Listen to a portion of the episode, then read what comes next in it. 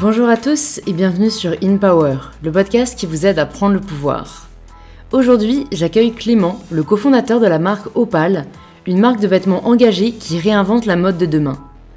Opal, c'est le symbole d'un nouveau modèle de marque qui émerge. Celui de marques qui vont placer le respect et la préservation de l'environnement au cœur de leur ADN et de leur stratégie, et non plus comme une annexe ou comme un bonus, comme c'est souvent le cas dans l'industrie de la mode aujourd'hui. Clément nous partage son parcours, des bancs de l'école, en passant par son voyage en Inde et sa rencontre avec son cofondateur, Mathieu. On parle d'orientation et de comment répondre à la paralysante question Qu'est-ce que tu veux faire plus tard? Et qu'en fait, souvent, pour commencer, il suffit de procéder par élimination. Et on discute aussi de l'importance de se référer à ses valeurs lorsque l'on prend une décision, que ce soit dans sa vie pro ou sa vie perso. Clément nous partage aussi toutes les étapes de développement de sa boîte, de l'idée au financement, à la réalisation de leur première collection et au développement actuel d'Opal, et il nous rappelle également deux choses essentielles. La première, c'est qu'il n'y a pas de mode d'emploi, et la deuxième, c'est que personne n'a jamais confiance à 100%. La différence, c'est que certaines personnes ne laissent pas cette constatation empêcher la réalisation de leurs rêves. Si vous écoutez une Power assez souvent, c'est en laissant un petit 5 étoiles sur Apple Podcast et en écrivant quelques lignes dans la section Avis que vous pouvez me soutenir le plus, je remercie d'ailleurs cette semaine Valentine qui a laissé le commentaire suivant. Réel bol d'air frais à chaque nouvel épisode. C'est toujours un plaisir, un appel à réfléchir sur soi, son rapport aux autres, sa vie et sa carrière. Ce podcast est tellement agréable à écouter, c'est fluide, sincère et sans prise de tête, comme une discussion entre amis. Un concentré de petits conseils de vie pour prendre le pouvoir de sa vie, juste un mot, merci. Eh bien, merci à toi, Valentine, d'avoir pris le temps de m'écrire ces quelques lignes, et à toutes celles et ceux qui prennent le temps de le faire également. Je les lis tous et ça me fait extrêmement plaisir. J'espère que cet épisode vous plaira et je suis ravie de vous inviter à écouter ma conversation avec Clément. Non, franchement, euh, enfin, bien sûr, on va commencer en parlant de ton parcours, tu vois, et un peu de, enfin, Opal. On dit Opal ou Opal Opal. Ok, c'est comme ça que je l'aurais dit, mais On a choisi un nom euh, hyper simple, mais Ouais. euh, hyper compliqué à écrire. Enfin, tu vois, je veux dire. Quand tu le dis, on pourrait, on pourrait l'écrire de différentes mais voilà, manières. c'est ça. Du coup, genre pour le retrouver sur internet et tout, au début, c'est un peu galère. Ah ouais, Ouais. Et vous avez pas arrêté du coup euh, parce que bon après les gens se disent euh, On s'en sort après, mais euh, c'est que euh, tu peux écrire déjà avec deux. Il y a beaucoup de gens qui font la faute sais, avec deux O, etc. Ouais. C'est pas grave, c'est marrant. Ça me fait rire. ah il y a qu'un seul O. Un O et deux A. Ah oui d'accord, moi dans ma tête il y avait deux O et un A. Alors pourquoi deux A? Euh, alors, en fait, on- bon, Opal, euh, ça veut rien dire, il n'y a aucune vraiment signification Mhm. derrière. Euh, on cherchait un mot, euh, on a beaucoup réfléchi après sur le nom, sur l'écriture. On voulait des lettres un peu rondes, qui Ouais. se prononcent facilement, qui s'écrivent facilement, et que un peu partout dans le monde aussi, il n'y ait pas trop de doute sur la sonorité. Mais en fait, il se trouve que opal.com avec un seul A c'était pris. Ah ouais. Du coup, on a doublé le A. Et en fait, plus on a, plus on a réfléchi, plus on trouvait ça cool de doubler une lettre, même si euh, fondamentalement ça sert à strictement à rien. Ouais ok, bah, j'aime bien on- le côté hyper DIY, euh, le, le Ouais, nom de domaine était pris. Ah ben, au moins c'était, efficace. Et surtout au tout début, tu vois, euh, Opal, ça- du coup ça enregistre là en fait. Ouais ça enregistre. Opal en fait, euh, c'est parti d'une volonté, tu vois, de faire euh, les choses bien et de, on s'est dit comment on peut passer notre temps à recycler des matières, faire des produits beaux qui vont faire passer un message, comment est-ce qu'on crée une équipe et comment après avec l'argent qui reste, on va pouvoir soutenir des associations. Mm. Et en fait, les fringues, pour nous, c'est juste un moyen. Tu vois, on vient pas du milieu de la mode, même si après, du coup, j'ai suivi une petite, une petite formation euh, d'ingénieur textile, j'ai travaillé en Inde dans des ateliers de confection. En fait, les fringues, c'est juste un moyen. On aurait pu créer une marque de skate, de surf, Hmm. une marque de mobilier, peu importe le moyen. Ce qui était important pour nous, c'est de faire les choses bien, et c'est pour ça qu'on voulait un nom qui veuille strictement rien dire. C'était Opal, c'est des valeurs, et en gros, si on se plantait sur les fringues, on aurait euh, enchaîné avec un autre Ouais. projet Ouais avec les mêmes valeurs, et, euh, et on aurait vu ce qui, ce qui se passait. ouais. Et c'est pour ça que Bah. par la suite, peut-être qu'on se diver- enfin, on fera de la diversification, je sais pas, on verra ce qui se passe. Je trouve ça hyper intéressant parce que euh, c'est pas un, un parti qu'on voit toujours dans l'entrepreneuriat de commencer par le besoin. Euh, Ouais. Tu vois, vous, vous êtes parti euh, d'un besoin et d'une volonté en plus noble qui est de protéger l'environnement, alors que ben, parfois dans l'entrepreneuriat, euh, on part juste d'une idée cool ou d'un truc que, voilà, on aimerait bien être le porteur de tel projet parce qu'on trouve ça cool ou parce Mhm. qu'il y a moyen de gagner pas mal d'argent. Et tu vois, les gens cherchent la bonne idée et en fait, vous, vous êtes juste parti de bon, il y a quand même une petite urgence, il y a quand même quelque chose qu'on peut faire mieux. Ouais, tant pis la forme que ça prendra, mais au moins on a le fond quoi. grave.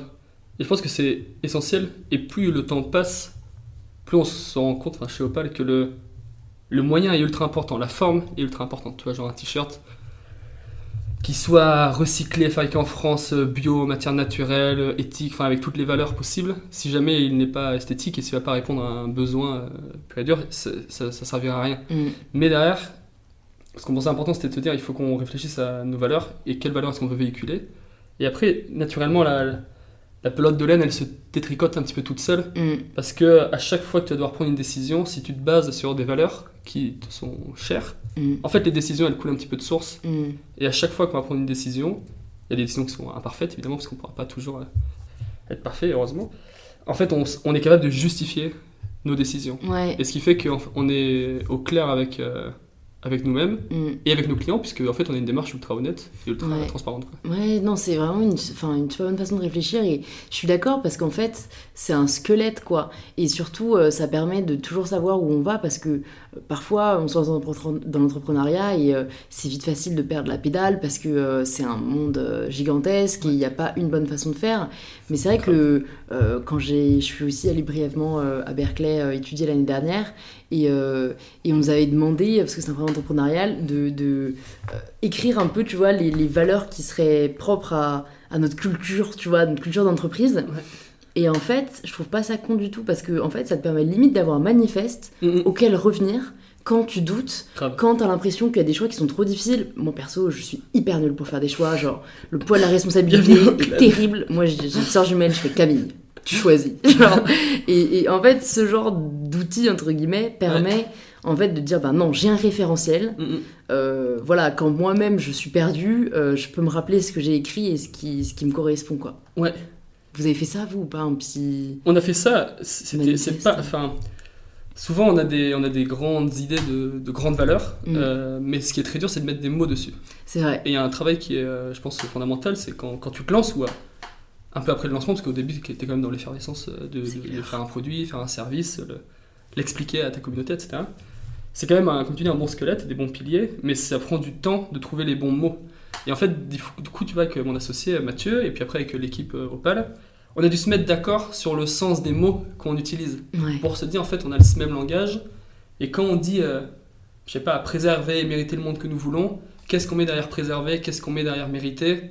Et en fait si on le dit à une personne euh, lambda dans la rue peut-être qu'elle euh, entendra la même euh, la même chose que nous mais peut-être qu'il y aura des différences de perception et c'est là où nous en fait on doit être fort pour expliquer quelles sont réellement ces valeurs là Ouais. comme euh, si je te, pa- je te parle d'autonomie toi tu vas entendre ça, ça va faire écho euh, chez toi à certaines choses Mm. alors que peut-être chez nous autonomie ça veut dire quelque chose encore un petit peu différent Ouais. et on va essayer, du coup, quand, quand on utilise des grands mots comme bah, euh, de- des référentiels de valeur, il faut juste être sûr derrière que ça veut bien dire la même chose chez tout le monde, puisque bah, le langage, Ouais, c'est lié à l'interprétation. c'est ouais. c'est lié à l'interprétation, et il faut juste se mettre d'accord sur tout ça.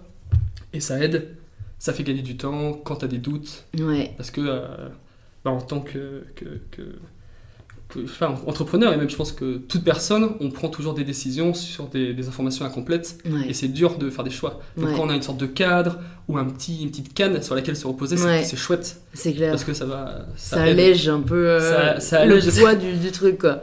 Ouais, non mais c'est vrai qu'en plus particulièrement je pense quand bah, tu as parlé de ton associé et euh, c'est le cas je pense particulièrement pour les co-founders mais aussi pour l'équipe en général, euh, c'est vrai qu'il y a le biais de l'interprétation donc des associés qui sur les mots peuvent être totalement d'accord au final ne peuvent pas du tout avoir la même vision que ce soit court terme ou long terme Ouais. et souvent on entend euh, bah, des histoires euh, de, de- de projets qui n'ont pas abouti justement parce que en en parlant ils étaient hyper emballés mais Ouais. en fait quand tu rentres dans le dur si tu te rends compte qu'il y a un gros point de dissonance Ouais, bah, ça peut faire écrouler la pyramide quoi très rapidement tu l'as rencontré où toi Mathieu? On s'est euh, rencontrés en, en école de commerce du coup. C'est Ouais. avec Mathieu, on, a tout- on est tous les deux passés par euh, l'école de commerce de Toulouse, qui s'appelle Toulouse Business School. ah ma soeur jumelle a étudié à Toulouse mais Ah à TSE Ok, classe. Euh, en quelle année c'était? C'était en 2013 où on est rentré. Et on était dans la même, euh, enfin, la même promo quoi. Mm. Donc on se connaissait absolument pas du tout. Mathieu vient de, de Saint-Malo, moi je viens de, de la Drôme, de Valence. Et euh, on s'est rencontrés à Toulouse. Et en fait, très rapidement, on a eu certaines affinités par rapport à la pratique de, de- sport un petit peu outdoor. Mathieu sur le côté océan, moi plutôt sur la partie montagne, sur l'organisation d'événements. Et bon, on avait des affinités, ça se passait bien. Du coup, on a commencé à, à passer du temps ensemble. Et il se trouve qu'à l'été 2015, euh, Mathieu était en stage à, à Tribord à Hendaye. Et moi, je travaillais dans une école de surf à, à Saint-Jean-de-Luz. Mm. Et en fait, on passait pas mal de temps ensemble. Et à ce moment-là, on avait donc Mathieu, il avait déjà fait, euh, il avait déjà eu une expérience euh, dans, dans une entreprise. Moi, j'avais déjà fait une expérience aussi dans une entreprise. Et j'avais été euh, ultra satisfait, mais aussi ultra surpris parce que je trouvais ça chouette. Mais il y avait des enjeux un peu de- d'impact environnemental, de liberté de décision qui me tracassaient un petit peu. Du coup, j'ai commencé à lire des livres.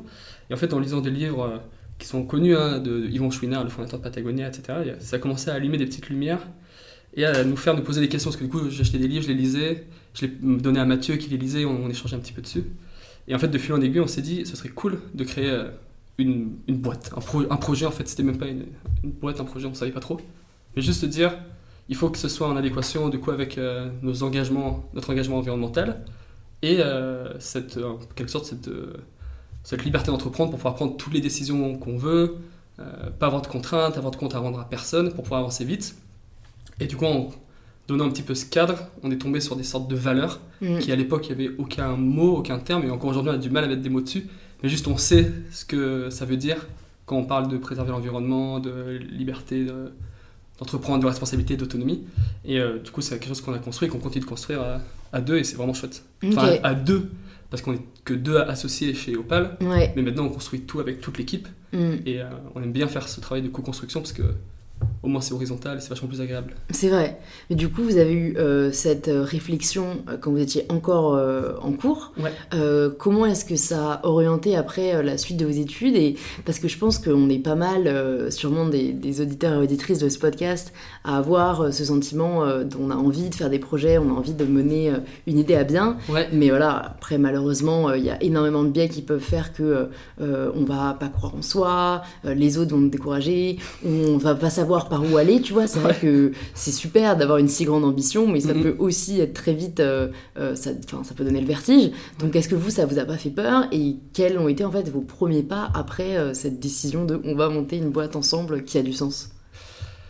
Il y, a, il y a eu pas mal de chemin parcouru entre l'idée et enfin entre l'idée, la réalisation, le, le premier test, la réaction, la création d'une entreprise, etc. Pour euh, ma part, euh, ce qui s'est passé, c'est qu'en gros, du coup, euh, j'arrivais en- enfin, après le bac, je savais pas du tout ce que je voulais faire, j'avais passé plein de concours, j'avais passé justement euh, Sciences Po, des concours d'architecte, des, des choses diverses et variées, et j'ai atterri en école, enfin en prépa, euh, en prépa, parce que je me disais que ça me donnait deux ans de sursis euh, en plus après le bac Ouais, pour euh, réfléchir à ce que je voulais faire. c'est vrai. J'avais un bon, un bon, un bon penchant sur, euh, sur l'environnement, parce que du coup j'ai grandi euh, dans, dans la Drôme. Il y a quand même pas mal de choses qui se passent là-bas. Euh, mon frangin il est passionné de montagne. Euh, ma mère emmenait faire des randos. Mon père aussi. Bon, il y avait quand même mes, mes grands-parents ils habitent dans le Vercors.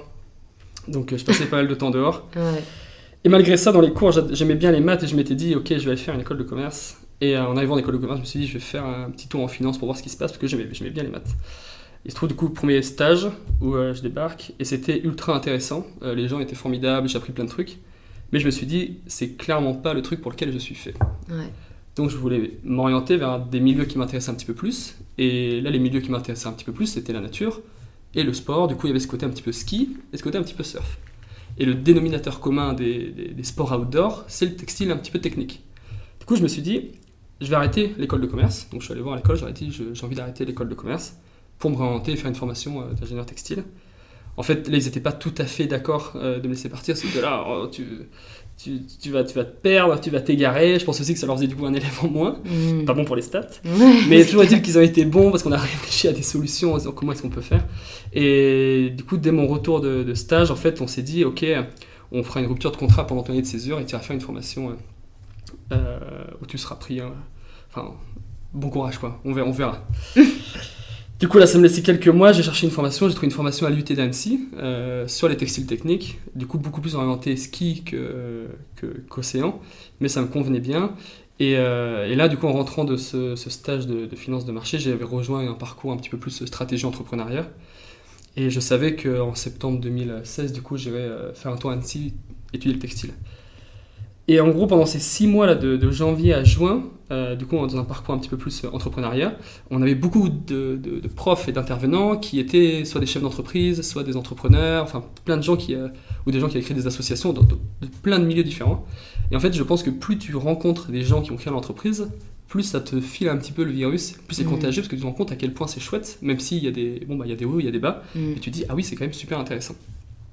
Du coup, là, ça commençait à tourner, je commençais à lire des livres, et je pense qu'il y a un petit truc qui se passait euh, dans ma tête. Après, il y a eu ce fameux été où je passais du temps avec Mathieu, avec qui du coup je partageais un petit peu toutes ces, ces questions. Et ce qui est génial avec Mathieu, c'est que c'est un gars qui est, qui est super, on, on s'entend très très bien. Et quand je lui ai dit, mec, est-ce que tu es chaud de créer une boîte? Il a dit oui. Et à partir de là, on était là, ok, c'est parti. et, euh, et ça s'est ça s'est très très bien passé. Et en gros, c'est pour ça, genre, c'est. Opal, je pense que c'est l'été 2015 où il y a eu le petit truc déclencheur, mais en amont, il y avait ce petit. euh, toutes ces petites choses où genre je sais que je veux pas faire de, des maths, de la Mm. finance, c'est trop détaché de, de- du concret, c'est pas, c'est pas assez Mm. tangible. Euh, c'est cette petite, euh, ce petit parcours là où j'ai rencontré pas mal d'entrepreneurs, où ça te file un petit, c'est contagieux quoi. Mm. Et après du coup en septembre 2016, je commençais à aller étudier les textiles techniques. Ensuite je suis parti travailler un peu plus de 6 mois en Inde dans un atelier de confection. Donc euh, j'apprends des choses théoriques, des choses Mm. opérationnelles. En parallèle Mathieu, lui, euh, il travaillait depuis la France, il, s'occupait des démarches administratives pour créer Opal, toutes ces choses qui euh, peuvent sembler futiles mais sont ultra importantes et nécessaires. Ouais. Et, euh, et en gros, ce qui fait que pendant toute la, la première année, on, on a travaillé à distance parce que j'étais en Inde, Mathieu était en Mhm. France. Quand je suis rentré en France en 2016, enfin en septembre 2016, Mathieu était parti en Espagne. Et en gros, euh, on se- les choses se faisaient naturellement. Mais euh, pour revenir du par, parcours étudiant, parce que je me suis un peu éloigné de la question, euh, ce qu'on faisait, c'est que Mathieu était le premier à prendre un risque, puisqu'il n'a pas fait de deuxième stage de césure Ouais. il a décidé de consacrer son temps Opal. à, pour Opal.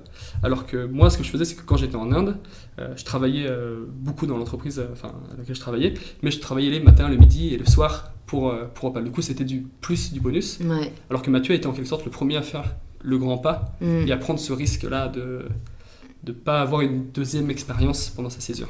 Ouais. Même si c'est une expérience. Mais c'est quand même un risque. plus formatrice, mais ouais, oui. euh, après on voit ses potes qui sont peut-être déjà dans des grosses boîtes et qui Ouais. ont une sortie de secours quoi. Et oui, voilà, et qui ont, malgré tout, euh, même si tu as, un petit salaire à 550 euros, enfin, je veux dire, Mhm, t'as ouais. quand même un petit salaire. Là, c'est quand même un risque de. Une expérience en moins sur le CV, potentiellement, Mm. un petit salaire en moins. Et du coup, euh, on, on- on a pris ce risque-là, Mathieu un petit peu plus. Et en fait, on- le calcul était de se dire on va, on va prendre ce risque-là, comme ça, à la fin de l'école, on sait s'il y a un truc à faire avec Opal ou pas. Si jamais il y a un truc à faire, on continue évidemment. Si jamais ça marche pas, eh ben, on rembraye sur un autre projet, parce que justement, l'idée c'était de, de faire quelque chose de bien, quoi, au final. Ouais, ouais, ouais. Et du coup, on a lancé une campagne de précommande en, en juin 2016. Donc moi, j'étais encore en Inde, Mathieu était encore en, en France. Et euh, ça a marché, il y a eu un, un premier petit truc, petit élément déclencheur, ça a pris, on s'est dit, il y a quelque chose à faire. Ouais. Et du coup, pour nous, le vrai début de l'activité commerciale d'Opal, c'était en janvier 2017, où on était enfin euh, tous les deux euh, côte à côte sur la même table, Mm. et 100% à Opal, on était Mm. plus étudiants. Mais c'était notre stage de fin d'études en gros. Ouais, ouais, non, mais euh, c'est cool. Il y a beaucoup de choses qui m'interpellent dans ce que tu as dit. Un, c'est euh, quand même le fait que. bon, déjà, je trouve que tu as dit un truc qui, qui est important de souligner, qui est que parfois, on est perdu par euh, l'immensité de la question qu'est-ce que tu veux faire plus tard? Ouais. Et euh, je suis d'accord qu'en plus, elle n'a pas de sens parce que ça devrait plutôt être qu'est-ce que tu veux faire aujourd'hui? voilà, et comme ça, tu t'erreras et tu verras où ça t'emmène dans 10 ans. Mais euh, aussi que parfois, c'est aussi plus simple de faire par élimination, un peu comme tu as fait. C'est on teste, on voit. Ouais. Ça, je sais que c'est pas pour moi, ça, je sais que c'est pas pour moi, bah qu'est-ce qui reste? Explorons un peu ça. Mhm. Et voilà, toi, t'as trouvé ce programme entrepreneurial qui t'a parlé et qui Ouais. t'a associé à tes valeurs. Et parfois, je trouve qu'il faut pas chercher trop loin. Faut pas chercher quel est le métier qui me mais juste qu'est-ce que j'aime faire, Ouais. quelles sont mes valeurs. Et en fait, euh, si tu combines déjà ces deux choses-là, euh, t'as un peu le pari d'être heureux, tu vois, et c'est un peu, le, un peu le but. Ouais, Euh, et après, le deuxième truc qui m'a interpellé, c'est que donc t'as quand même un peu, je trouve, très vite fait le, le saut de, enfin, arrêter quand même ton école de commerce, Mhm. alors que, alors après c'est peut-être euh, juste parce que tu n'as pas partagé toute ta réflexion, mais t'avais juste l'impression que c'était cool l'ingénierie textile, tu vois, alors que moi je trouve que c'est quand même une formation qui semble hyper experte et qui t'enferme un peu dans le sens où si en fait c'est- t'aimais pas forcément euh, la mode ou Ouais. t'aimais pas forcément euh, le, le textile, bah tu pouvais plus trop pour le coup revenir euh, en école de commerce ou J'avais prévu, en fait justement j'avais prévu de pouvoir revenir pour le. Master 2. Et en fait j'y suis retourné en Master 2 juste pour, pour 4 mois, ouais. pour finir le truc et avoir le, avoir le diplôme. Je m'étais dit, D'accord, petite porte de sortie au cas où. c'est vrai. Et quand je suis rentré d'Inde, en fait j'ai fait 4 mois de septembre à décembre Ouais, pour être, être diplômé. ouais, ok. Après coup, je sais pas si ça m'a servi, mais toujours est-il que je voulais le faire. Et, c'est cool, t'es allé au bout entre guillemets de ce il fallait commencé. Parce que ouais, c'est quand même euh, très précis, j'imagine, ce que t'as fait pendant euh, cette, enfin, Ouais. cette année et demie, et surtout en Inde, enfin t'es parti loin. euh, On en fait, comme, je pense, comme tu dis, tu vois, genre, quand tu sais pas, déjà se concentrer sur ce que t'aimes faire, mine de rien, t'es bon dans ce que t'aimes faire, je pense. Mm. Et plus tu, tu vas passer du temps à faire ce que tu aimes, plus tu vas devenir bon, et c'est un cercle vertueux qui se met en place. ouais. Donc ça, je suis 100% d'accord avec toi. sur la, la prise de risque euh, d'aller faire un petit tour à Annecy, là, en, à l'IUT, le calcul il était simple, c'était en effet je savais ce que je voulais pas faire, et après j'avais des secteurs qui m'intéressaient, et quand tu sais pas quel métier tu veux faire, tu vas aller chatouiller du côté des secteurs, et si Mm. jamais tu te dis je sais pas c'est le mobilier qui m'intéresse, tu sais pas si tu vas aller faire je sais pas dans un truc de, de bois, ou un truc de design, ou un truc d'architecture, mais déjà tu sais c'est peut-être un grand secteur qui va te permettre de voir un peu, un peu ce qui se passe. Ouais. Et tu vois, en arrivant à cette formation, là, à Annecy, en plus, c'était une petite formation internationale. Du coup, il y avait des profils ultra différents, de tout âge, de toute, euh, de toute formation, Ouais. euh, de, de plein de pays différents. Et en fait, c'est énorme parce que ça t'ouvre euh, un peu le champ des possibles et tu te dis, why not? Ouais. Ça se tente. Ouais. Et créer une marque de fringues. Enfin, je me rappelle, la première discussion avec Mathieu, du coup, on avait commencé à avoir des idées. Et à un moment, on s'était un petit peu arrêté sur faire des t-shirts, recycler, impliquer les clients, donner de l'argent à des associations. Et la première fois que j'ai dit, je pense à ma mère, ou à mon père, ou à mon frère, ou à un ami, genre, on va créer une marque de vêtements. Genre, t'es juste ultra timide et t'es là. Hum, je sais pas vraiment si je suis Mm. full confiant, parce que t'en sais rien. Mm. Mais bon, tu commences et le risque il est très faible Mm. parce que Surtout à cet âge-là. euh, ouais. surtout à cet âge-là, tu es quand même dans un cadre euh, étudiant. euh, ce que tu vas perdre au pire c'est un petit peu de temps, mais ce que tu vas gagner c'est de l'expérience, Ouais. des réseaux parce qu'au final tu vas rencontrer taquet de gens. Mm. Donc faut y aller quoi. Franchement, Ouais, ouais. je pense que le, euh, quand tu es étudiant, c'est. On peut être hésitant, un petit peu timide. Et, euh, je pense que c'est no- c'est normal qu'on ait un petit peu peur et qu'on soit pas tous enclins à vouloir y aller, mais le cadre en fait il est dingue. Parce que tu vas passer peut-être quelques soirées, quelques matinées, parfois un, un petit peu plus, le midi, une après-midi. Enfin, je pense que toi tu es bien placé pour le, pour le savoir, mais en fait derrière tout ce que ça apporte, c'est c'est Ouais, béni quoi. c'est très euh, rewarding. euh, Excusez-moi l'anglicisme. Mais, C'est clair. mais, mais c'est important, ouais, et c'est cool que tu le dises, euh, que euh, bah, t'étais pas full confiant, parce que je pense que si beaucoup de gens qui s'empêchent de croire en leurs idées, c'est parce qu'ils ont l'impression qu'ils n'ont pas le profil pour, ou que tous, les que tous les entrepreneurs ont commencé en mode je sais que ça va marcher, je Ah, sais ce que je fais, alors que disons-le, on ne sait pas ce qu'on fait. Non. C'est, on ne sait pas, on a juste une idée et on essaye à tout prix de donner vie à cette idée, mais euh, il n'y a pas de mode d'emploi, quoi. Il y a vraiment zéro mode d'emploi. Et vous, du coup, ben, parce que tu nous as dit que du coup vous avez fait cette première campagne euh, Ouais. fin 2016, euh, Ouais. fin juin 2016, mais, euh, mais vu que vous étiez euh, donc à distance, enfin. Une fois que, que Mathieu a fait les démarches administratives, juste quel était votre premier produit et comment vous lui avez donné vie Parce qu'en plus, s'il était déjà recyclé à la base, Ouais. c'est quand même pas évident. Et, Et et non. surtout quand on, quand on a 23 piges, quoi, et qu'on connaît rien à l'industrie de la mode. Ouais, c'est- on s'est mis, dans, je pense, dans des bonnes situations. euh. Euh, Mathieu, il- aura sûrement, enfin, on a plein d'anecdotes à raconter, mais on était en. pff, euh, Mathieu, du coup, il crée la boîte. On savait pas où créer la boîte parce que quand t'es étudiant, tu bouges tout le temps. Ouais. Du coup, le premier siège social de Opal, c'était chez la grand-mère de Mathieu. Parce qu'on était sûr que la grand-mère de Mathieu ne déménagerait pas. pas. Donc, c'était c'était le premier, premier truc. On a créé ça rapidement pour se dire il faut qu'on ait euh, des statuts, il faut qu'on ait un nom d'entreprise pour que pour qu'on puisse paraître sérieux Ouais. auprès des fabricants pour qu'on puisse être facturé parce que sinon c'était compliqué. Ouais. Et comme moi je travaillais en ce moment-là dans un atelier en Inde qui faisait plein de belles choses sur le côté social et autres, en fait j'avais la chance d'avoir un, un boss avec qui je m'entendais très très bien et je lui avais expliqué ce qu'on voulait faire avec Opal. Et euh, en fait en interne on pouvait témoigner des- de, de toutes les chutes de tissus qui partaient à la poubelle. Ouais. Du coup en fait j'essayais de... Dès qu'il y avait des fabricants qui venaient ou même des clients, parce que du coup on est à l'intermédiaire, enfin quand on était des fabricants de, de fringues, donc on Ouais. faisait de la confection, donc de la couture en gros. Euh, t'es l'intermédiaire entre des fabricants de, de tissus, des matières et des clients. Et du coup, en fait, on rencontrait pas mal de gens et je faisais un petit peu du coup de- à chaque fois qu'on avait des, des gens qui passaient pour leur dire est-ce que vous connaissez des entreprises qui font du recyclage? Ouais. Et en fait, de fil en aiguille, donc c'était en Inde, dans le sud de l'Inde, vers Bangalore, on a rencontré des collecteurs de matières, des recycleurs de matières et des gens qui faisaient de la, de la confection. C'est vrai que au départ, donc, euh, bah, comme tu dis, je sais pas, j'avais avoir 22-23 ans et euh, du coup, je, je me suis, euh, j'ai réussi à avoir des contacts euh, auprès de très gros fabricants qui faisaient, je sais pas, peut-être 10 000 pièces par jour. Tous ateliers de dingue parce que c'était des marques comme, euh, j'en sais rien, Timberland qui m'avaient euh, recommandé. Et euh, j'arrivais, ils me demandaient combien de volumes on faisait. Euh, je leur disais Zéro. 200 t-shirts par jour, ce qui me semblait mais énorme. Bah ouais. En fait, même eux, ça les faisait doucement rire. ouais. Du coup, ils m'ont renvoyé vers des gens un petit peu plus petits, ouais. qui m'ont renvoyé vers des gens un petit peu plus petits, jusqu'à ce qu'on trouve des ateliers en fait euh, à taille humaine. Euh, on ait le temps de s'assurer que tout soit bien fait au niveau social, environnemental. Et à partir de là, euh, on s'est dit, ok, là on a des partenaires avec qui travailler, on peut enclencher Hmm. et faire une campagne de précommande qui euh, nous permettait de tester le produit, le message. Et on avait commencé du coup sur un t-shirt recyclé, fabriqué en Inde. Euh, pour le, le côté recyclé, donc pour l'impact environnemental. Fabrication en Inde, c'était pour euh, la transparence, le côté euh, social, parce que du coup je travaillais sur place. Ouais. Même s'il a fallu le justifier, parce que c'est vrai que comme on vendait en France, Bah l'Inde ça semblait loin. Ouais. Depuis on a changé, donc là on a rapatrié toutes nos, nos chaînes d'appro. Mais on s'était dit, il faut tester ça, le message a été bien accueilli, et on s'est dit, bon bah chouette, Il y a quelque chose à il y a faire. quelque chose à faire. Et donc là, vous étiez toujours que tous les deux parce que. Bah en fait, euh, même pour le, le design du t-shirt, est-ce que vous l'avez fait vous-même Parce que vous êtes pas styliste. bon, toi, t'es ingénieur textile, donc peut-être tu t'es formé à suis, ça, mais. je suis pas un ingé- franchement, je, je- je pense que je suis pas ingénieur textile, je comprends, on va dire, je comprends, mais j'ai pas les... euh, c'était c'est une formation, une licence pro, tu vois, genre, ça permet de, de mettre le doigt sur des grands, grands sujets. Je comprends, je peux parler avec des fabricants, je peux parler avec euh, des gens qui... qui- Mm. Enfin, je comprends ce qui se passe dans les machines. C'est déjà pas mal, je suis hein pas ingénieur, ouais, ouais. C'est déjà pas mal. Et c'est vrai que ça nous a fait gagner du temps parce que ça donne un petit peu de, de crédibilité. Ouais. Euh, on était parti sur un t-shirt euh, parce que c'est sur internet c'est ce qu'ils vendent le plus facilement parce qu'il n'y a pas besoin de l'essayer. C'est pas comme euh, je sais pas, un chemisier, un pantalon. Bon. C'est un produit assez, assez facile et surtout qui est dans une fourchette de prix assez accessible, C'est vrai. beaucoup plus facile et efficace de dessiner un t-shirt et de le vendre que déjà de faire le- le- le- la coupe d'une chemise, d'une veste et de la vendre. Donc au niveau du stylisme, comme je travaillais dans un atelier, on va dire c'était facile de, de trouver une coupe de t-shirt, Ouais. euh, de la mettre un petit peu à notre goût et, euh, et de la développer. Et ensuite, euh, ben, petit à petit, on- comme on n'était que deux, en effet, on n'avait pas ces compétences-là. Mm. On a recruté une styliste modéliste, du coup, qu'on a en interne maintenant, Ouais. ce qui nous permet d'aller chercher des formes plus sophistiquées, plus complexes, plus Mhm. élaborées.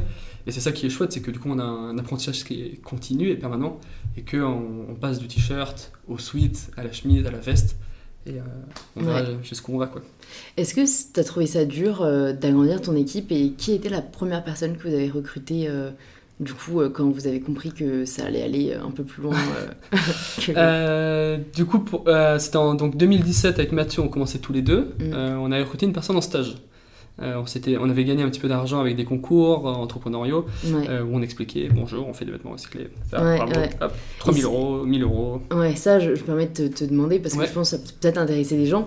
Vous avez fait quoi? Vous avez tapé euh, concours entrepreneuriat sur Google? Parce que je me demande, moi, comment je penserais à. Je crois que je Parce que c'est vrai que. Enfin, il y a la question du financement, quoi. Donc. Grave. Ça, on peut en- c'est un vaste, c'est un vaste sujet, le financement. Mais on peut en parler, c'est tout est un peu lié. Ben, on, on peut en parler vite fait. Euh, Le, le- le financement, euh, en gros, c'est ultra important de Mm. savoir euh, qui aide à l'entreprise. Là aujourd'hui, chez Opal, du coup, il n'y a que Mathieu et moi, ce qui fait que du coup, on a de compte à rendre à personne. Ouais, vous n'avez pas pris d'investisseur. Non, ce qui peut être pratique parce que du coup, on sait, euh, voilà que le, on, je- du coup, avec Mathieu, on ne veut prendre aucune décision sous contrainte économique. Ce qui Mm. permet d'avoir cette liberté de dire non, je, je préfère payer cet atelier qui coûte certes plus cher, mais je sais pourquoi. Mm. Ce tissu qui coûte plus cher, mais je sais pourquoi, etc. Ça, c'est notre choix. Par contre, du coup, quand on n'a pas d'investisseur, il faut faire l'autofinancement. Du coup, l'autofinancement, il y a une partie qui vient de l'activité, donc de la vente de nos t-shirts. Mais la vente de t-shirts, c'est pas toujours facile. Mm. Et du coup, il faut trouver des moyens. Donc, euh, les moyens qu'on a trouvés, c'était faire de la précommande. Ouais. Parce que si on suit le modèle de vente classique, euh, on produit un stock, on le vend, c'est long. Ouais. Et quand on ne est sait pas si on va boîte- l'écouler, quoi. Et voilà, on ne sait pas si on va écouler. La précommande, du coup, ça a l'avantage économique de faire que tu ne produis que ce qui est consommé. Et d'un point de vue environnemental, c'est chouette aussi. Ouais. Parce que, tu, encore une fois, tu ne produis que ce qui est consommé. Tu n'as pas ces enjeux, de, ces problèmes de surstock où tu arrives à des, des aberrations, on va brûler un stock, on va le liquider, on va le jeter. ouais, ouais. Donc ça, c'est des, des choses qui l'activité économique permet de financer. Et ensuite, euh, quand euh, on- tu es une jeune entreprise, pour avoir des petits coups de boost, il y a des concours qui vont te permettre de gagner, je sais pas, 1000 euros, 2000 euros, 5000 euros, 10 000 euros. Et ces concours-là, donc c'est génial parce que c'est de la subvention, donc c'est vraiment cadeau. Ouais. Et ça, ça permet de, nous, ça nous avait permis de payer nos premiers shootings avec un photographe professionnel, Ouais. avec des mannequins professionnels, recruter une personne en stage. Ouais. Et en fait, ça donne du temps, ça donne de, de l'air, Mm. ça donne une nouvelle image à la marque. Et quand on a pu se payer un photographe avec euh, des mannequins ou des personnes qui savaient poser, ben en fait, le site, il a changé complètement. Le taux de conversion, il a changé complètement. Mm. Quand on a pu recruter une personne, euh, donc là, la première personne, c'était Anaïs, en stage, euh, on était ravis de, de l'accueillir, elle nous a filé un méga coup de main. Mm. Surtout que quand on est que deux, deux potes, euh, tu sais, tout va hyper vite parce Mm. que t'es es, connecté, t'es branché. À partir du moment où il y a une troisième personne qui rejoint l'équipe, il faut déjà commencer à réfléchir à comment est-ce qu'on partage l'information, comment on s'assure que l'info elle est disponible, elle, est, elle soit correcte. Donc il y a plein de petites choses qui apparaissent Mm. et euh, on a trouvé ça hyper chouette parce que ça te force à euh, rendre toutes tes, pas, tes pensées, tes, tes réflexions, tes idées, ben, euh, Claires. et euh, que chacun puisse se les approprier. Quoi. Hmm. Donc c'est un super travail de com interne. Et si je, je pense qu'il y a une bonne com interne, ça facilite grandement la com externe. C'est sûr, alors que moi je verrais plus le côté. euh, Ben, ça doit être chiant parce que du coup, ouais, t'es plus compris comme tu l'étais avec ton meilleur pote, quoi. C'est maintenant, t'as. Ah, c'est vrai, putain, il y a elle euh, qui on doit faire comprendre, mais d'un autre côté, euh, enfin, elle était nécessaire, j'imagine, si jamais Ah ouais. recrutée, tu vois. Donc, euh, c'est mal pour un bien, mais c'est vrai que bah, c'est en soi du management et ça, c'est pas Ouais. toujours euh, instinctif. Le, le métier il change, tu vois, genre entre le début de Opal, euh, ce que Mathieu et moi on faisait, entre maintenant ce qu'on fait, je pense ça a mais rien à voir. Ouais. Mais c'est tellement ouf. Enfin, je des fois je comprends, genre je parle avec des amis qui entreprennent tout seuls ou qui entreprennent en couple, et je comprends parce que t'as une facilité, t'as une liberté, t'as une rapidité, une fluidité. Mais quand tu arrives à hum, recruter les bonnes personnes, à avoir des personnes avec qui, sur qui tu peux compter, avec qui tu peux travailler, en fait c'est énorme parce que Mhm. t'as plus euh, un cerveau, deux cerveaux, genre t'as six cerveaux, dix cerveaux qui tournent en même temps. Et là, mais en fait c'est ultra puissant. Donc certes, ça demande un petit temps pour que tout le monde ait à peu près un- le même niveau d'information Ouais. ou puisse échanger sur les mêmes choses. Comme je te disais, tu vois, le, le truc des, des valeurs, que tout le monde comprenne les mêmes choses derrière les valeurs avec le même langage. Mais en fait, avoir ce même langage et que celui qui s'occupe de la com, il comprenne les enjeux de la prod. Que la personne qui s'occupe de la prod, elle comprenne les enjeux de la, de la- je sais pas, de la compta, Hmm. et ainsi de suite. Et en fait, quand on arrive à construire ce, ce, ce- ce genre d'équipe, ben, moi je trouve ça vraiment, vraiment chouette. Ouais, c'est vrai. À date, on, on a. On sait pas du tout, euh, tu vois, on- là on est 6, on sait pas du tout euh, si on a envie d'être euh, 10, 100, euh, 2, j'en sais- rien. Hmm. Mais euh, on avance étape par étape et juste on se dit, waouh, là ça se passe super bien. Hmm. Est-ce que si on fait entrer une personne, qu'est-ce qui se passe? Si une personne part, qu'est-ce qui se passe? Mais on essaie d'av- d'avancer progressivement en, ouais. en conservant cette, cette fluidité, cette facilité d'échange. Ouais, ouais, ouais. Et c'est beau, de, je trouve, d'emporter des gens, ça, ça t'apprend à, à, ben, c'est même, c'est, c'est- à bien communiquer, quoi, à être clair. Et ça vrai. facilite tout le travail de com externe, puisque tout le monde, est enfin, tout le monde comprend les mêmes choses. Hmm. Qu'est-ce que t'as trouvé, euh, si tu pouvais nous raconter, vu que tu parlais d'anecdotes, peut-être une galère où vous êtes vraiment dit genre, je sais pas ce qu'on fait ou je sais pas où ça va aller Parce que comme euh, on voit surtout beaucoup les succès euh, sur le papier, je trouve ça bien avec ce podcast de parler, bah c'est même pas ce que j'appellerais des échecs, c'est juste des, des moments difficiles qui permettent de réaliser que, euh, ben déjà euh, quand il y a un moment difficile, c'est pas la fin du monde Ouais. et que, euh, et que ça arrive en fait et qu'il faut pas, il faut pas se remettre en question forcément pour autant. Alors, c'est une bonne question. Des moments difficiles, on en a toujours. Et là, je pense que quand on a eu des moments difficiles avec Mathieu, on était ravis d'être à deux. Ouais. Déjà, je pense qu'il y a cette, cette petite euh, notion-là qui est importante, c'est que Opal, c'est un projet qu'on mène euh, à- du coup à- maintenant à une équipe. Mais initialement, on était deux. Et le fait d'être deux, je pense que ça nous a grandement aidé dans les moments cool, comme, quand dans, la- comme dans les moments euh, difficiles. Parce que c'est chouette d'avoir deux cerveaux qui gambergent quand il y a des problèmes.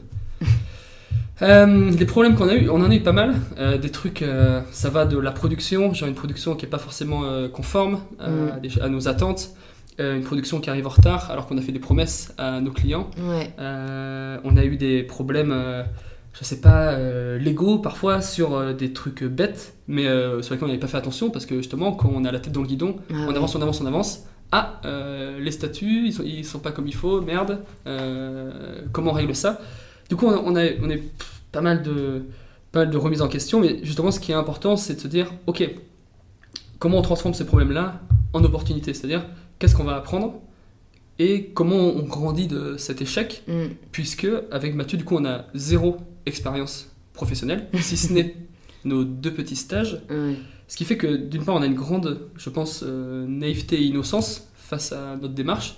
Mais on trouve ça très chouette parce que du coup, quand un problème survient ou quand une opportunité survient, on, on la regarde un petit peu en mode Waouh, qu'est-ce qu'il faut faire? Mm. Et euh, je pense que du coup, on est très souple sur la manière de traiter ces problèmes-là. Pour contrebalancer un petit peu ce- cette non-expérience, mais qui je pense du coup est très chouette, on s'est très vite entouré de personnes. On a demandé à des gens euh, est-ce qu'ils étaient euh, prêts à nous aider sur des thématiques de production, de management, de, euh, de, fi- de finance, de gestion, de, plein de trucs. Et on a dit à ces personnes-là, donc c'est des personnes qu'on a rencontrées lors d'événements. Tu vois, par exemple, il y a, Thomas de 1083, il y a Vianney de Back Market qui nous aidait sur des questions de com. On leur disait est-ce que ça vous intéresse qu'on se fasse des petits points où on vous euh, explique euh, ce qu'on fait avec Opal et euh, vous nous dites vos retours d'entrepreneurs et de chef d'entreprise, de peu importe le- la position de la personne. Et nous, en retour, évidemment, on vous dit quelle, quelle décision on prend derrière et ce qui marche et ce qui marche pas. Du coup, on partage avec eux, on se plante et tout. Ah, c'est super ça, parce que c'est une bonne idée, parce que, bah, comme tu dis, vous n'aviez pas d'expérience, beaucoup d'entrepreneurs qui se lancent n'en ont pas, Ouais. et, euh, et ça, pour le coup, euh, on pense, on pense qu'on va déranger ou, qu'ils vont nous rigoler au nez, tu vois. Ouais. Alors qu'en fait, euh, t'as raison, eux, euh, s'ils sont euh, entrepreneurs dans l'âme, au final, ça, ça les intéresse, euh, limite que vous soyez un peu leur terrain de jeu, où ils, ils voient, ah, ils sont foncés dans le mur, on fera pas ça. Le cobaye Alors qu'au final, vous, bah, c'est hyper précieux, quoi, comme conseil. Et donc, vous avez vraiment fait ça en mode informel. Vous avez, euh, genre, je sais pas, envoyé un message sur LinkedIn ou par mail. euh, voilà on- ce qu'on fait. euh, On a essayé, c'est par des rencontres, tu vois, genre un événement, ah salut, hop, on reprend un petit peu contact. Et en fait, on avait fait ce qu'on appelait le conseil des sages. ouais, Et on avait mis 7 personnes dedans. ouais. Euh, et on avait dit, bah voilà, cette personne est, est déjà d'accord. Après, on sait que du coup, le temps est ultra précieux. ouais, C'est le- c'est l'enjeu. Du coup, euh, ouais. au début, on faisait des réunions de 2 heures, c'était trop long. Euh, du coup, après, on a cou- coupé à 1 heure. Mm. Ça nous forçait aussi à être euh, un petit peu euh, Efficace. euh, efficace, mais c'était euh, c'était royal. Euh, là maintenant, on a un petit peu ralenti le rythme parce que du coup, on a un rythme de développement qui est un petit peu plus long avec les productions et autres, donc on fait ça tous les 4 mois, 6 mois. Au début, on faisait ça tous les 2 mois, et ça, ça nous a vraiment, vraiment, vraiment aidé. Ouais. Et Bah, je pense que, nous- pour des jeunes entrepreneurs euh, qui veulent se, se lancer, savoir bien s'entourer, c'est ultra primordial. Mm. Bien s'entourer autant euh, avec son associé, enfin trouver une personne avec qui on a envie d'entreprendre, à part si on veut entreprendre euh, tout seul. Mais derrière, on... avoir des conseils extérieurs, ça fait gagner du temps. Et, Ouais, et, le, temps, c'est ultra précieux parce que tu peux te casser le nez sur des choses ultra chronophages alors qu'en fait, tu passes un coup de fil, la personne en 10 Ouais. minutes, elle te. Elle, elle t'éclaire, mais toutes les lumières à tous les étages, quoi. Est-ce que tu peux nous partager peut-être quelques insights comme ça que tu as en tête euh, où tu as, particulièrement Ouais. été aidé euh, qui pourrait peut-être. euh, Un truc, mais avec le recul, euh, ça me semble bête et c'est du bon sens. Tu vois, c'est genre, un- du coup, on travaillait avec des partenaires en Inde. Parce que du coup, je connaissais, je travaillais sur place. Après, je suis rentré en France.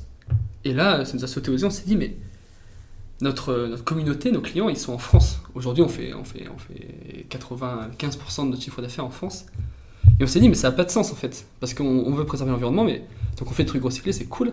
Mais pourquoi est-ce qu'on les fait en Inde et on les vend en France? Donc on s'est dit, non, ce qu'il faut, c'est que il faut que les, les- les la production soit très proche de la consommation. Donc on s'est dit, pas de problème pour faire en Inde. Enfin, moi, j'ai aucun problème avec travailler des ateliers indiens, si c'est bien fait et tout. bah ouais. En fait, il faudrait qu'on vende en Inde ou dans des pays euh, limitrophes. Du coup, on s'est dit, là, on vend en France, il faut qu'on fasse en France. Du coup, on a tout rapatrié en France. Évidemment, le coût de la main-d'œuvre en France n'est pas le même qu'en Inde. Du coup, là, on était hyper euh, gênés parce qu'avec Opal, le but du jeu, c'est quand même d'avoir le plus bel impact possible. Et je pense que c'est quand même intimement lié à un effet volume. Parce qu'on veut euh, que ça touche le maximum de personnes, on veut recycler le maximum de matière, on veut donner le maximum d'argent à des associations. Donc, il y a un truc volume. Et on sait que quand on augmente le prix, souvent, il y a un- le, le volume prend un coup. Mm. Et du coup, on était ultra tracassés parce qu'on était là, mais on peut, on peut plus euh, vendre nos t-shirts au même prix, nos, enfin nos produits au même prix, c'est pas possible. Et on était là, comment est-ce qu'on va justifier cette, euh, cette hausse de prix? Et en fait, du coup, on a fait un conseil euh, des sages, et euh, Thomas de 1083 nous a gentiment dit, euh, mais en fait, vous, n'augmentez pas les prix. Vous faites juste des autres produits. C'est juste des autres produits que vous allez vendre. Parce que là, vous vendez des. Avant, vous vendiez des t-shirts recyclés fabriqués en Inde. Maintenant, vous allez vendre des t-shirts recyclés fabriqués en France. C'est pas du coup les mêmes produits et vous augmentez les prix. Parce que ça, en effet, c'est pas dans notre, dans notre ADN. C'est juste que vous faites fondamentalement des produits différents. Et après coup, je suis là, ben oui, en fait, c'est normal. Du coup, il n'y a pas de problème. Donc on s'est dit, ok, on, on va justi- enfin, on va justifier ça, on va expliquer ça. On a augmenté nos prix et il s'est rien passé. Et en fait, on n'a pas augmenté nos prix. C'est juste qu'on Bah a oui, changé changé de produit. tous nos produits. On a changé nos chaînes d'approvisionnement. On est passé de recycler, fabriqué en Inde, à recycler, fabriqué en France. Du coup, euh, bah voilà, le t-shirt avant il coûtait 35 euros, maintenant il coûte euh, 45 euros. Il y a pas eu, il, il s'est, il enfin, il s'est rien passé. En termes de Mm. volume, il s'est rien passé. Bah, je pense qu'en même temps, euh, quand, quand c'est le message, encore une fois, qui parle, euh, il y, a, il y a un attachement à la marque qui est supérieur, tu vois. C'est pas juste, on n'achetait pas, je pense, juste pour le design vos t-shirts. Ouais. C'était, pour l'univers et donc euh, c'est si en plus euh, vous, juste, enfin voilà, vous avez dit que maintenant c'est produit en France, Ouais. les personnes qui achetaient, ça m'étonne pas que le volume n'ait pas baissé parce que ils vont pas se dire bah non finalement eux ils abusent, enfin tu Et vois. oui, oui, mais c'est quand même une corde sensible. On sait que le bah prix, oui, c'est. euh, la première raison non, d'achat. euh, Je pense que enfin, le prix, l'est- l'esthétique, tu vois, genre, euh, ouais. comme je te disais tout à l'heure, tu peux mettre toutes les valeurs dans un produit. Genre, si euh, s'il plaît pas ou s'il est, euh, il est, il est trop cher, ben, ce, sera, ce sera un frein. Mm. Et nous, on, on, on- on court pas à l'économie, on cherche pas à faire des, des économies. Euh, je vais te dire bête et méchante. Ouais. Par contre, si on arrive à faire des économies intelligentes sur justement, ben, si on arrive à réduire euh, le transport, si on arrive à optimiser les productions, limiter les chutes et tout, ça, on va chercher à faire ces économies-là. Ces économies-là. Ouais. Mais tu vois, on va pas chercher à négocier les prix euh, sur, euh, je sais pas, les salaires, les trucs. euh, ça fait pas de sens, quoi, en fait. Et, euh, et votre conseil des sages, est-ce que vous. euh, ça me fait rire en plus, le nom, ça fait hyper. euh, je sais pas, je, je pense que c'est Alex et Obélix. Sont là, bon, allez, venez, on se rassemble. Est-ce que vous, vous rassembliez bah, les, les sept, si j'ai Ouais, ouais. Ou c'était un par un vous Non, non, justement, le but c'était d'avoir les 7 personnes en même temps. Euh, Est-ce qu'on va nous voir Attends, tous les deux? Sinon, je peux me décaler. Ouais, je vais faire du placement de produit. Tu peux, hein, c'est quand même un peu le but aussi. Attends. Ou alors, Je vais mettre plus en bout de peut-être, peut-être, au pire, je me mets là juste pendant, pendant que je filme. hein. Ouais. C'est pas grave, comme tu veux. Hop. Tu veux que je regarde la caméra? Ah non, t'inquiète. plutôt toi Ouais, enfin, fais comme, fais comme si la caméra était pas là, c'est- Ok. ça fera plus naturel. C'est- Ok. Ce sera en accéléré de toute façon, je pense. Est-ce que juste elle est, elle est droite Je vais la mettre un peu plus droite. Hmm, je pense que c'est un tout petit peu Ouais. penché, ouais. Vers la gauche. Ouais. Là, ça me paraît pas mal. Je pense que je peux te tourner un peu vers toi. Ah Si oui. seras. Ah oui, t'as raison, je suis là-bas. Je pense, ouais. Je Attends, pense sinon ça. je vois bien. Je pense, je sais pas. Ouais, attends, je vais Attends, remettre un peu vers toi. Ouais, regarde. T'as le bras long, ça va être pratique. Parfait. Tu peux rajouter cadreur maintenant. Cadreur chez Opal. Euh, bon alors attends, je vais te reposer la question pour le conseil des sages, comme ça je ferai un cut. Ouais. Et du coup, je me demandais, euh, votre conseil des sages, est-ce que euh, bah, vous, vous faisiez en sorte de rassembler les, les sept euh, mentors, on va dire, au même moment, Ouais. ou c'était un par un, euh, vous, vous les rencontriez euh, On tenait à ce que les, les 7 soient présents, donc parfois, bien évidemment, suivant le- l'emploi du temps de chacun, on n'était Ouais. pas là. Euh, parce qu'on s'est dit tout simplement aussi, pour eux, c'est chouette. Parce qu'il y, avait des, euh, il y avait des gens du textile, il y avait Mm. des gens euh, juste de l'environnement, il y avait des gens de l'incubateur Make Sense qui nous accompagnaient. Ouais. Et en fait, il y avait, parmi ces 7 personnes-là, il y avait des gens qui venaient du textile, comme ben, il y avait Guillaume Gibaud du Slip. Ah, bah je l'ai vu sur le podcast. Oui, bon. Il est très cool. Et oui. et en fait, chacun avait un petit peu son, son mot à dire. Et ce que je pense, c'est que dans ce petit milieu-là, euh, on, est, on a tous un petit peu la même, euh, la même finalité, de faire les choses bien, de laisser un monde meilleur en quelque sorte. Et les voix, elles sont multiples et elles sont différentes. Et quand je vois par exemple ben, Guillaume du Slip, qui a commencé avec le, le Made in France, qui se pose des questions sur euh, les matières, trop bien. Euh, nous, on a eu le, le truc totalement inverse, en se concentrant sur les matières, et ensuite on s'est dit, ah mais fabriqué en Inde, vendre en France, hmm, peut-être que ça, ça a amélioré. Et du coup, on a rapatrié la prod en France. Et que ce soit nous et envers eux, eux envers nous, et aussi eux entre eux, mais en fait, c'était génial parce qu'il y avait des échanges euh, entre Opal, mais aussi entre les- les- tous les gens de ce conseil euh, Ouais. des sages. C'est fou comme euh, je pense ça casse peut-être des, des a priori qu'on peut avoir ou enfin moi c'est vrai que j'aurais pensé euh, qu'il y avait une espèce de concurrence Ouais. tu vois de compétition euh, surtout en France où les gens veulent pas trop se dire les choses et ouais, au final je pense que c'est aussi parce que tu as réussi à trouver des gens bienveillants mais en fait la plupart au final des entrepreneurs doivent j'avoue toujours être partants pour apprendre quoi tu ouais, vois il faut. Fr- Franchement, euh, je me dis, euh, tu vois, chez Opal, on se dit euh, l'importance des enjeux et un petit peu l'urgence qu'il y a derrière. En fait, Mhm. ça, ça dépasse tout- toute question de concurrence. Et euh, si demain, euh, il faut partager euh, tous, tous nos savoirs, toutes nos connaissances, mais on le fait avec grand plaisir. On va juste s'assurer que derrière, la personne soit bienveillante, évidemment. ouais, Mais je pense que à partir du moment où tu travailles dans ce, ce milieu-là secteur-là, ce milieu-là, ouais. bon, il y a quand même des, des- des filtres qui s'appliquent. Et les opportunistes, je pense qu'on peut vite les identifier.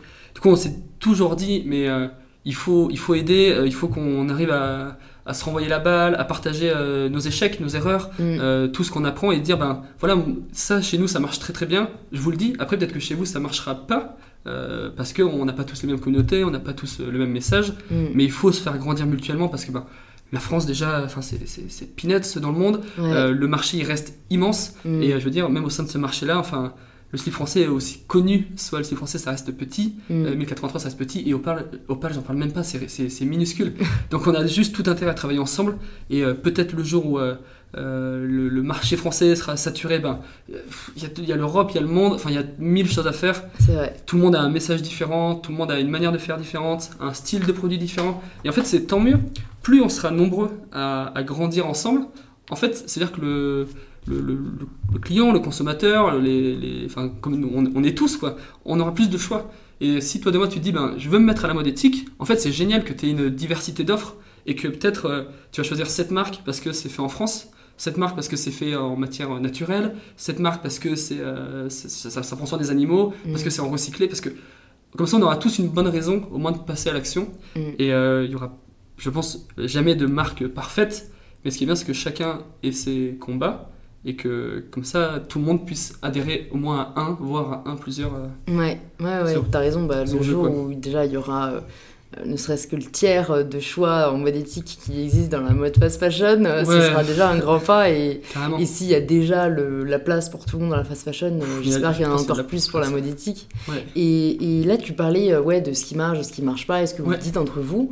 Euh, moi, je me demande, est-ce que c'est euh, euh, une espèce de rapport que vous faites consciemment avec Mathieu de temps en temps? Est-ce que vous avez quelqu'un qui est chargé de ça? Mais c'est vrai que je trouve que ça doit être difficile parfois, tu as peut-être d'avoir cette impression qu'il y a un truc qui pourrait marcher, mais il faut y penser. Est-ce que vous réfléchissez parfois à de nouvelles stratégies que vous voulez mettre en place? Est-ce que vous faites des bilans un peu? Parce que Ouais. c'est vrai que je trouve que ça peut être aussi un peu vertigineux, quoi, de se dire, bon, bah, on a essayé ça, mais il faut encore essayer ça. Enfin, Ouais. tu vois, comment est-ce que vous procédez un peu Les, les décisions, elles sont multiples et euh, on prend des décisions, tu vois, genre sur euh, les produits, sur euh, l'équipe, sur les finances, sur, enfin, il y, a- il y a beaucoup, beaucoup de décisions qui sont prises. Donc c'est vrai qu'en en fait, il y a une multitude de décisions qui sont prises et il faut pour chacune presque être capable de dire ça, ça a marché, ça, ça a pas marché. Ce qu'on fait, c'est donc avec euh, Mathieu, on passe déjà quand même pas mal de temps ensemble. Après, on fait des points euh, trimestriels avec euh, toute l'équipe où justement on va parler de tous les sujets. Et là, on demande à tout le monde de dire aussi en perso ce qui marche et ce qui marche pas. Mm. Et en fait, euh, on se rend compte que c'est très corrélé euh, entre le- le- ce qui se passe en interne et ce qui se passe en, exter- en externe. Ce qui va dire euh, ce qui marche ou ce qui marche pas, au final, c'est le client. Ouais. Et je pense que c'est là où on doit être ultra attentif, c'est par rapport aux clients et qu'en fait, c'est eux qui vont faire que Opal va grandir ou Opal va se planter. Et en fait, on, est, on essaie d'être le maximum à l'écoute de nos clients, c'est pour ça qu'on essaie de les impliquer dans, la- dans le développement des produits, on essaie de leur demander euh, leur avis, de les solliciter. Parce que nous, il faut qu'on soit force de proposition, mais au final, c'est le pouvoir du consommateur qui va dire là ça me plaît, là ça me plaît pas. Mm. Et quand, euh, tu vois, par exemple, on a décidé de changer euh, nos chaînes d'approvisionnement, de passer de l'Inde à la France, et qu'on a re- remarqué aucun changement, malgré cette euh, fausse hausse de prix, ben, ça envoie un message ultra fort. Ça nous dit, il y a du répondant, la communauté, les clients acceptent que nous changeons nos produits, que nous changeons de chaîne d'appro pour faire du Made in France. Et là, on se dit, ça, ça marche. Dernièrement, un cas que je trouve euh, énorme, c'est on a testé un emballage réutilisable qui s'appelle Repack. En gros, euh, on envoie la commande à notre client, il peut, enfin il reçoit sa commande, le- l'emballage il se replie, il est ultra résistant, il y a un petit scotch, un petit scotch euh, et il peut le renvoyer gratuitement dans, dans une boîte postale. Ça va dans un centre où il est nettoyé, réparé et il nous revient. Le service de manutention, ça coûte environ 3 euros. Du coup, on a demandé à nos clients est-ce que vous serez prêts à payer 3 euros supplémentaires pour avoir ce, ce packaging réutilisable qui, du coup, lutte contre un packaging, même s'il est recyclé ou fabriqué en France, Et jeté. ouais. Parce qu'on a tendance à se dire quand je mets dans la poubelle, c'est fini, mais non, le parcours n'est quand même pas terminé. Mm. Et là, les gens nous disent euh, oui, oui, oui, donc on fait un questionnaire, etc. On se dit, ok, l'étape d'après, c'est de le tester. Donc on- en- quand on passe sa commande sur le panier, on peut tester. Euh, donc il y a une option euh, normale qui Ouais. coûte 0 euros, euh, packaging en carton recyclé, mais à, à usage unique. Et ensuite un truc 3 euros, emballage réutilisable. Et ben là, on- le premier jour, on a eu presque euh, 30% des commandes qui étaient avec un emballage réutilisable. Et je fais, là, mais c'est génial parce que plus on est transparent, plus on explique, plus les gens ils s'approprient les enjeux, plus ils s'approprient le message. Ouais. Et en fait, euh, les gens sont super intelligents. Et je pense que des fois, on a tendance à se dire euh, euh, non, mais ça, les gens ils sont pas prêts ou euh, non. Ben, faut demander, tester et on voit ce qui marche. Des fois, euh, comme c'est à double sens, nous, au pas, on va proposer des choses, autant ce projet-là, il n'aurait pas marché. Mais on n'aurait pas dit nos clients sont cons. On se serait juste dit ah, peut-être qu'on s'y est mal pris, peut-être qu'on a mal expliqué le message. parce que on, on est convaincu que quand on explique le message, les gens ils comprennent, ils s'approprient les choses. Et chez Opal, on est tellement euh, euh, transparent, honnête, on, enfin, on, est- on- on- on vit Opal. Enfin, je veux dire, Mm. on veut faire le- les choses bien. Qu'il n'y a aucun moment on s'est dit ah là c'est risqué, euh, on va se planter. Donc quand on se plante, c'est plus qu'on a mal expliqué les choses. Et euh, ça après on essaie de, de le rattraper quoi. Vous êtes hyper humble, tout le monde euh, n'a pas cette mentalité. Et quel vecteur euh, de communication vous utilisez justement pour euh, euh, sonder votre communauté pour euh, échanger avec eux? Ouais, euh, là nous à date on fait que de la distribution euh, enfin, sur notre site, Ouais. euh, sur opal.com. Là ça change parce que du coup on vient d'ouvrir des petits bureaux à Biarritz où on a une, une petite boutique, donc on va pouvoir expérience, enfin, faire l'expérience de, de la vente physique. Et justement en fait chez Opal on s'est rendu compte qu'on on faisait beaucoup de choses. Parce que du coup on s'occupe de la conception, il n'y a que la production qui est externalisée, parce qu'on travaille avec plein d'ateliers en France et maintenant un petit peu au Portugal, parce qu'on est à Biarritz, c'est à côté. On fait le stockage et on s'occupe de l'expédition. Et en fait ça nous permet de toucher plein de sujets, comme justement les emballages, Mm, le stockage. Il y, a des, et il y a plein de sujets que les clients ne voient même pas, mm, euh, mais on, on se les approprie. Mm. Par exemple, on, a, on refuse tous les polybags, c'est les sacs plastiques dans lesquels euh, les fabricants envoient les produits aux marques. En gros, tu reçois 1000 t-shirts, tu reçois 1000 sacs plastiques. Donc ça, on leur a dit, maintenant vous arrêtez, parce que nos stockages, il est propre, on n'a pas besoin de, de polybags, et on va s'arranger pour que ce soit sain, etc. Du coup, on a un champ d'action qui est ultra large. Et en fait, on faisait beaucoup, beaucoup de choses à plein d'étapes.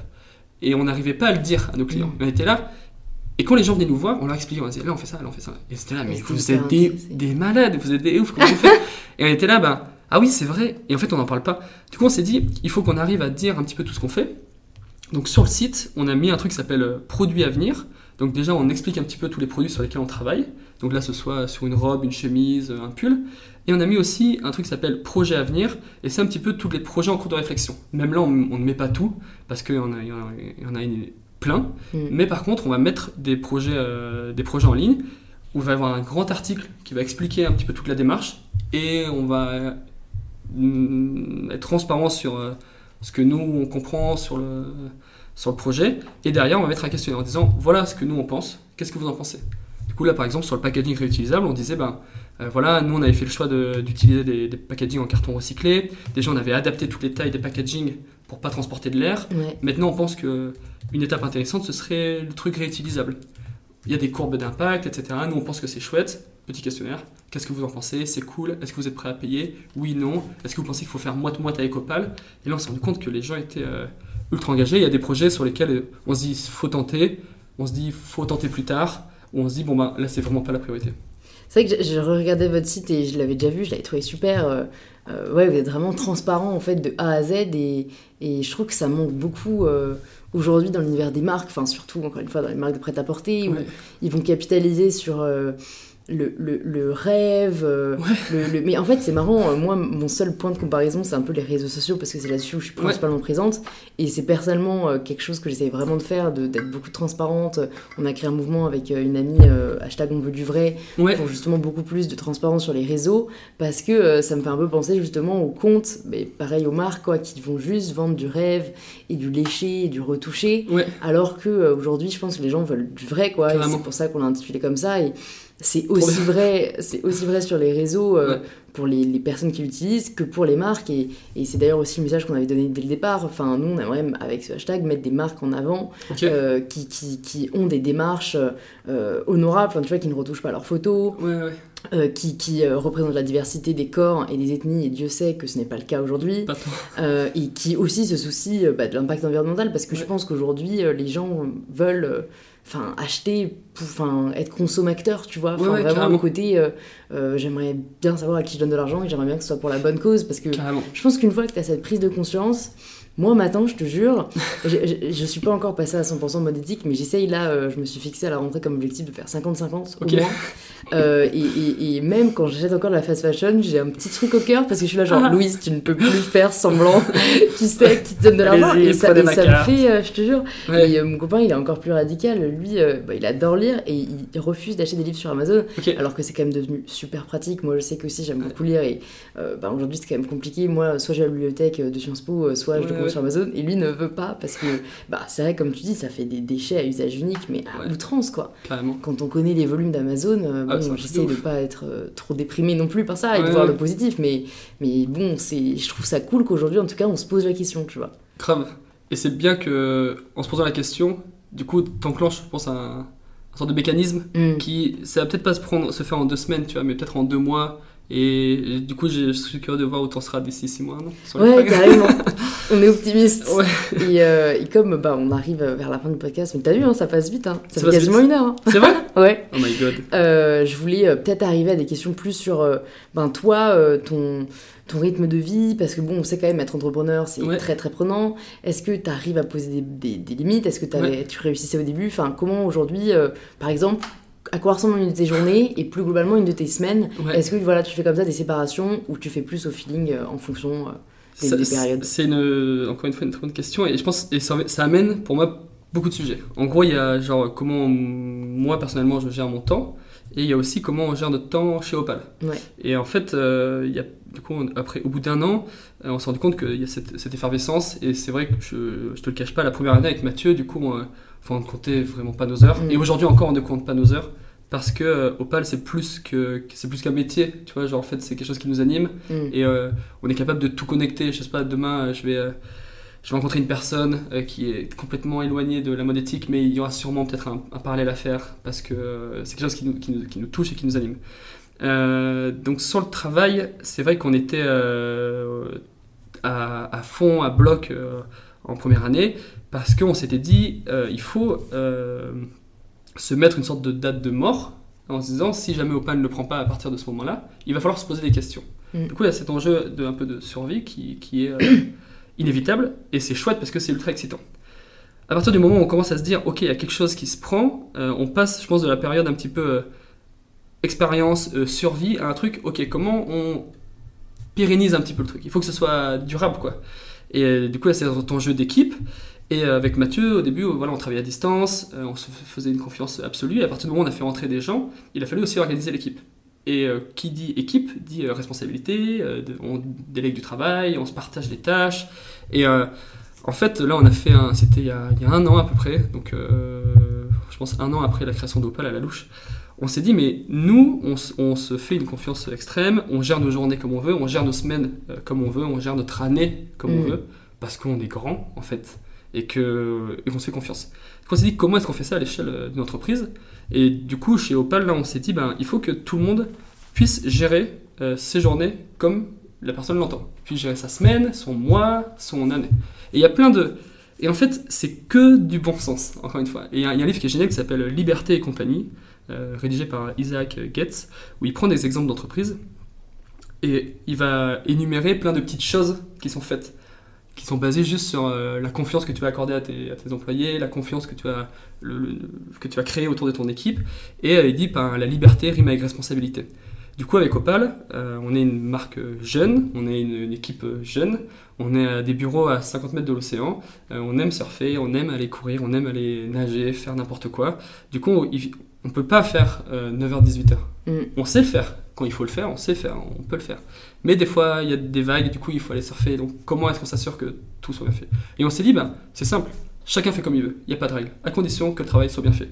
Donc, on ne compte pas euh, les, les journées off, euh, parce qu'on se dit, il n'y a rien de plus frustrant de devoir poser une demi-journée si je dois aller chercher ma mère, euh, je sais pas, à la gare. Mm, mm. Euh, rien de plus frustrant de poser une demi-journée si je veux partir trois heures avant pour prendre un train pour aller voir mes copains, pour aller voir ma famille. Qu'on s'est dit, c'est juste quelque chose qui nous, nous, nous- ce serait insupportable. Qu'on s'est dit comment est-ce qu'on construit ça euh, avec toute l'équipe. Donc ça c'était un, gros enjeu. Après si la question c'est genre qu'est-ce que je fais de mes journées Euh, on, on passe beaucoup de temps à... Enfin moi du coup je fais un petit peu le lien entre la prod et la com pour que tout soit ultra bien rythmé, vu qu'on a des productions qui sont un petit peu complexes, vu Mm. qu'on on connaît tous les intervenants, du coup ça fait qu'il y a vraiment beaucoup, beaucoup, beaucoup de monde. Heureusement je travaille pas tout seul sur le sujet, parce que sinon ce serait trop complexe. Et après niveau com, euh, je faisais le lien en se- justement en se disant bah, comment est-ce qu'on prévient notre communauté qu'il va y avoir des nouveaux produits, comment est-ce qu'on implique euh, notre communauté sur le développement des produits, là où on peut les impliquer, et euh, s'assurer que le, le timing soit bien réglé, parce que du coup on a beaucoup de messages à faire passer, beaucoup de produits à présenter et autres.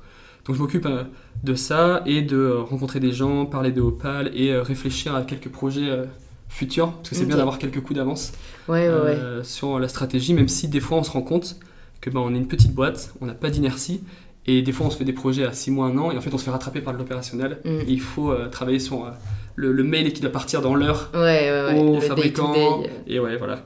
Donc c'est un mix entre euh, les- la stratégie un petit peu long terme, moyen terme et le court terme. Et euh, ça, euh, chacun au sein de l'équipe, on a des temporalités un petit peu différentes. Mais euh, des fois, quand il faut y aller, il faut y aller. euh, Ouais, et on se met sur le, sur le truc euh, maintenant. Trop cool. J'ai deux petites dernières questions pour toi. Yes. La première, je l'ai jamais posée, mais je sais pas pourquoi euh, elle m'est venue à l'esprit et, et j'ai envie de te la poser. C'est si jamais tu devais offrir quelque chose à quelqu'un demain, ce serait quoi? Ok. Euh, si je devais offrir quelque chose à quelqu'un, euh, je lis beaucoup de livres, j'aime bien, et pour moi c'est très chouette, c'est un beau cadeau. Euh, je pense que j'offrirais un livre. Ça dépend la- quel livre à quelle personne. Ouais, Euh, mais comme je te disais, genre, euh, j'aime beaucoup lire parce que ça offre des moments un petit peu privilégiés. Et j'ai l'impression que après une lecture, il y a toujours des enseignements à tirer. C'est vrai. Et j'ai une, une manie, euh, je n'ai pas de livre sur moi, mais je mets des post-it euh, sur mes livres, des tout petits post-it. Et je lis tous les livres deux fois. Je fais une première lecture, je mets un post-it sur toutes les phrases ou les sujets qui m'intéressent. Mm, Une fois que je l'ai fini, je le mets de côté. ouais. Deux, trois mois après, je le reprends, je mate tous les post-it et je suis là, ah yes, ok. Et en fait, c'est marrant parce que des fois, il y a des choses qui vont me faire écho. Je me dis, ça, je me rappelle très bien pourquoi j'ai mis le post-it. Et euh, je me rappelle que j'ai interprété ça comme ça. Et en fait, deux, trois mois après ou six mois après, c'est pas la même interprétation. Du coup, je trouve ça assez marrant. C'est vrai. Parce que t'as- quand tu lis un livre, tu vas avoir euh, des choses qui vont te, te sauter un petit peu au visage, genre waouh, c'est énorme. Euh, tu le relis, tu vas être là, ah, c'est un peu moins bien. Ou euh, tu vas dire, ah ouais, mais c'est vraiment bien plus important que ce que je pensais. Du coup, j'aime beaucoup les livres. Et... Je vois que tu lis des livres aussi. Ouais. Lequel t'offrirais à nos auditeurs, à nos auditrices, si jamais tu devais en choisir un? C'est une question super dure. Euh, Ou Un le des- dernier qui t'a particulièrement plu, comme tu veux. un des livres mais qui, qui que, que j'ai adoré, c'est euh, le livre de Yvon Chouinard, euh, de fondateur de Patagonia, qui Ouais. euh, Homme d'affaires malgré moi en français ou Let My People Go Surfing en anglais. Euh, c'est pour moi c'était une claque parce que je connaissais rien en entrepreneuriat, je connaissais rien en justement en liberté d'entreprendre, euh, de travail, et euh, je pense qu'il évoque, euh, c'est pas parfait encore une fois, mais il évoque plein de sujets super intéressants et pour des néophytes, euh, c'est cool de Ouais. lire ce genre de livre là parce que ça ça ouvre plein de questions. Ok, trop cool. Et la dernière question, c'est la question signature du podcast. Ça signifie quoi pour toi prendre le pouvoir de sa vie? Ok, et c'est des questions super dures. Ah Prendre Mais le bon, pouvoir de sa vie. C'est Euh, plutôt euh, instinctive, tu vois. Ouais ouais. Euh, directement, le premier mot qui me vient, tu vois, c'est liberté. Euh, et c'est de se dire euh, comment je serai toujours libre de mes choix, tant sur euh, mon temps, puisque c'est la chose pour moi la plus précieuse. Donc, comment j'organise mes journées librement. Et euh, après, le, kiff, c'est organiser ces journées comme tu veux, faire des choses qui te plaisent, avec des gens que tu apprécies. Bon, voilà. C'est royal. Et quand on arrive à aligner toutes les planètes de, ça, je pense que tu arrives à prendre le pouvoir de ta vie. Trop cool. Ben, merci beaucoup Clément d'être venu sur InPower. C'était Merci euh, c'était hyper cool. Où est-ce qu'on redirige euh, ceux qui nous écoutent s'ils veulent en savoir plus sur toi ou sur Opal? Je pense que le plus simple, c'est d'aller sur opal.com, Ouais. H-O-P avec deux A-L. Ouais, Et, euh, et ensuite, euh, s'il y a des questions, j'ai un mail, c'est clément.opal.com. ok. Bah, je mettrai Et- tout ça dans les notes du podcast et peut-être Cool. aussi avec votre Insta si les gens Ouais, veulent aller voir. grave, carrément. Trop cool. On fait ça. Bah écoute, merci beaucoup et à très Merci vite. à toi. À très vite. Merci beaucoup de vous être rejoint à nous pour cette conversation avec Clément. Si elle vous a plu, vous pouvez nous le faire savoir en partageant un post ou une story sur Instagram, en nous taguant opal, H-O-P-A-A-L, et arrobase mybetter-du-bas self, pour que l'on puisse vous voir et vous riposter.